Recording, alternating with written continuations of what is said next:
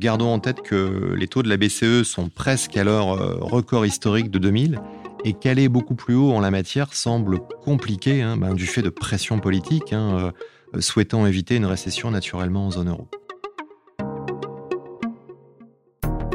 Entrepreneuriat, investissement, stratégie, chaque mois nos experts éclaircissent les grands sujets auxquels est confronté tout entrepreneur. Parlons Affaires, un format proposé par la Banque Populaire du Nord. Hervé Renard, bonjour. Bonjour César. Alors Hervé, nous sommes aujourd'hui le 21 juillet 2023 et on enregistre cet épisode au cœur de l'été. Pour rappel, vous êtes le directeur de JPM Gestion d'actifs et aujourd'hui, on va revenir sur les principaux événements financiers qui ont jalonné ce premier semestre alors peut-être pour commencer tout simplement, quelles ont été les principales tendances de cette première partie de 2023 Alors les grands thèmes qui ont été surveillés par les investisseurs hein, sur cette première partie de l'année ont été euh, l'inflation et l'activité économique, euh, sans surprise hein, je dirais. À ce titre, les tendances observées en 2022 sont poursuivies en 2023 avec une inflation qui se dégonfle, hein, tant en Europe qu'aux États-Unis. Les taux d'inflation 12 mois glissants sont à 5%, 5,5% à aujourd'hui en zone euro et 3% mmh. aux États-Unis. Hein, rappelons que l'objectif des banques centrales hein, est d'avoir une inflation euh, proche de 2%. Euh, nous n'en sommes plus si loin finalement aux États-Unis. Pour autant, l'inflation cœur, hein, euh, hors alimentation et, produits énergétiques, qui parfois sont, très volatiles, se montre, elle, plus résistante, puisqu'on en est à 4,8%, toujours aux États-Unis. Donc incontestablement, l'évolution de l'inflation est la bonne nouvelle pour les investisseurs, même si le combat n'est pas encore gagné pour atteindre euh, la cible des banques centrales proche de 2%. Oui, c'est vrai que pour rappel, on était sur une inflation en Europe qui montait bien plus haut que 5% en 2022. On était, on était à combien? Alors effectivement, hein, le, pic d'inflation a été observé en Europe en octobre 2022 avec une inflation à plus de 10%, ah 10,2%. Euh, donc euh, ça permet effectivement de mesurer le chemin qui a été opéré depuis. Sur le front économique, 2023 devait être finalement l'année de la récession aux États-Unis. Hein. Cette récession avait été euh, largement annoncée, préannoncée, euh, ce qui ne s'est toujours pas avéré à ce jour, puisque l'activité, quoique en ralentissement, hein, demeure toujours en croissance, hein. le PIB du premier trimestre ayant progressé d'environ 2% en rythme annualisé. Les dix hausses de taux consécutives observées depuis 2022, effectivement, semblaient justifier cette récession. Euh, mais la résilience du marché du travail, je rappelle qu'on a un chômeur euh, et 1,6 emplois vacants en face de ce chômeur, la bonne tenue de la consommation des ménages hein, jusqu'à ce jour et la forte profitabilité aussi des entreprises hein, qui ont soutenu l'activité de la première économie mondiale. Sur la zone euro, le constat est moins flatteur, hein, avec une croissance du PIB qui stagne au cours de ce premier trimestre, qui est même en légère contraction et qui vraisemblablement sera là aussi en, stagnation pour le deuxième trimestre. D'accord, donc pour bien comprendre, aux États-Unis, le risque de récession qu'on avait évoqué lors du dernier point marché, qui était celui d'avril, finalement, aujourd'hui, ne semble pas se concrétiser pour l'instant. Exactement. Exactement. Et en Europe, on voit une, contraction. On voit que les banques centrales ont été très actives depuis 2022. Aujourd'hui, on en est où dans ce cycle de hausse des taux? Alors c'est la question hein, que se posent tous les investisseurs, hein, car sa réponse, bien sûr, euh, conditionnera sensiblement chez ces derniers euh, les stratégies et les allocations. Fed et BCE se réunissent dans quelques jours hein, et, une nouvelle hausse de taux de 25 points de base est largement anticipée, tant aux États-Unis euh, qu'en Europe. Pour les États-Unis, qui ont entamé les premiers à leur cycle de hausse des taux, cette hausse de juillet pourrait être la dernière quand on l'a vu, hein, l'inflation se rapproche de sa cible de 2%, mais aussi parce que tous les effets des hausses de taux déjà opérées ne sont pas nécessairement encore matérialisés. on considère généralement qu'il faut entre 12 et 18 mois pour qu'un resserrement monétaire ait un impact sur l'inflation. Et pour rappel, les États-Unis avaient commencé la première hausse de taux il y a, combien de temps maintenant Au premier trimestre 2022. D'accord, donc ça fait quoi 12, 16 mois? Ça fait 16-17 mois, effectivement. D'accord, donc on l'a pour l'instant, si je comprends bien, on va commencer à voir les premiers effets de cette hausse qui date un petit peu, et puis petit à petit, les États-Unis espèrent voir euh, les autres effets de, de toutes les hausses de taux qu'il y a eu depuis? Exactement, c'est l'idée. Très bien, et qu'en est-il pour la BCE alors, la BCE hein, euh, est allée euh, à la fois moins vite et à la fois moins fort. Elle a commencé son cycle de resserrement monétaire plus tard qu'aux États-Unis. la probabilité de hausse de taux additionnelle nous semble plus forte. Hein. une nouvelle hausse de taux d'ici la fin de l'année, donc en plus hein, de celle de, juillet, qui est très très probable, n'est pas à exclure. Bon, pour autant, gardons en tête que les taux de la BCE sont presque à leur record historique de 2000 et qu'aller beaucoup plus haut en la matière semble compliqué hein, ben, du fait de pression politique, hein, euh, souhaitant éviter une récession naturellement en zone euro. Et les marchés financiers dans ce contexte, Hervé, qu'est-ce que ça donne? Alors, ben, les marchés financiers regardent toujours devant. Hein. Ils ont donc euh, anticipé ce scénario de fin de cycle de hausse des taux voire même anticiper hein, une baisse des taux pour 2024.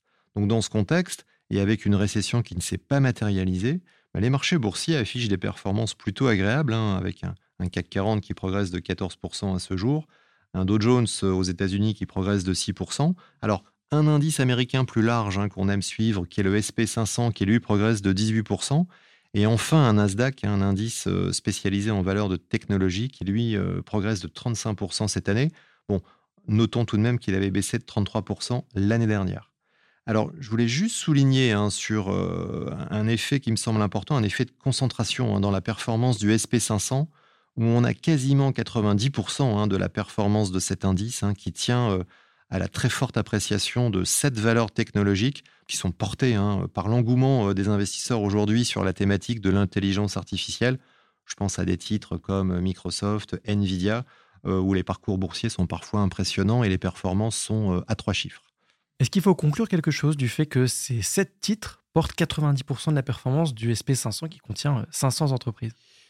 Bah, c'est jamais, euh, c'est jamais satisfaisant hein, de voir qu'un indice très large est finalement porté par une minorité de ses composants. Hein. On préférerait voir euh, une hausse généralisée euh, à la fois par des entreprises de grande taille, mais aussi par des entreprises de petite taille et dans différents secteurs. Donc je dirais que c'est pour nous sans doute un indice ou un indicateur de fragilité peut-être dans l'appréciation qu'on peut faire des marchés américains. Comment réagir dans ce contexte de marché aujourd'hui? Là, on, le disait, on est en juillet 2023. Quelle est la stratégie d'investissement que vous préconisez?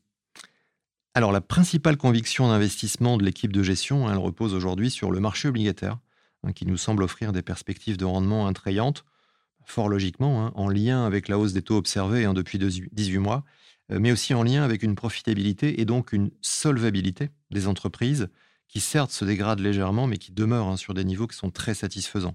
Alors notre ADN prudent hein, nous fait privilégier des maturités courtes, hein, de 3 à 4 ans, c'est-à-dire qu'on va sélectionner hein, des obligations qui seront amenées à être remboursées dans 3 à 4 ans, euh, et avec des émetteurs qui sont des entreprises disposant d'un bilan solide à même de pouvoir encaisser un éventuel choc d'activité, toujours sur cet horizon de 3 à 4 ans.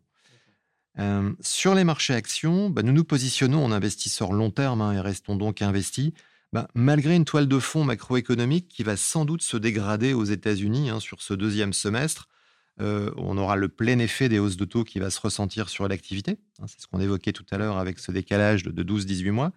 Euh, on observe aussi, hein, depuis quelques mois déjà, euh, une baisse graduelle du taux d'épargne des ménages américains, donc qui, qui, auront moins de capacité de ce fait à consommer. Et puis, c'est peut-être anecdotique, mais je vais néanmoins le citer, on aura à partir du mois de septembre hein, la reprise du remboursement des prêts étudiants aux États-Unis, hein, qui avait été euh, gelé par l'administration Biden. Euh, c'est tout de même 43 millions d'Américains. Euh, je rappelle que la population est 330 millions d'habitants aux États-Unis. il a été estimé en fait que le revenu disponible des Américains en généralité, donc de tous les Américains, ce revenu disponible sera amputé de ce fait de 0,4%. C'est donc un élément non négligeable. Alors là aussi, hein, notre ADN prudent nous oriente vers des entreprises de qualité, hein, plutôt défensives euh, du fait de la nature de, leur activité. Je pense notamment au secteur euh, pharmaceutique, par exemple. Si on devait retenir une seule chose, on pourrait dire que le marché reste compliqué à appréhender, d'où euh, une stratégie plutôt de prudence qui serait basée sur la détention d'actifs de qualité. C'est ça, Hervé? Ben c'est parfaitement résumé. César, je n'aurais pas fait mieux. c'est tout à fait ça. Hein. C'est vraiment le sentiment partagé par l'équipe de gestion. Euh, l'idée n'est pas d'être euh, exposé au maximum au risque. Hein, euh, ne pas quitter les marchés, c'est une chose. mais rester investi sur des actifs vraiment de grande qualité pour, si besoin, et si cela devait se produire, pouvoir encaisser un choc en toute sérénité. Très bien. Merci Hervé. Merci César. Merci d'avoir écouté cet épisode. Vous souhaitez en savoir plus? Votre conseiller en gestion du patrimoine se tient à votre disposition pour réaliser avec vous un point personnalisé. Parlons Affaires, un podcast proposé par la Banque Populaire du Nord.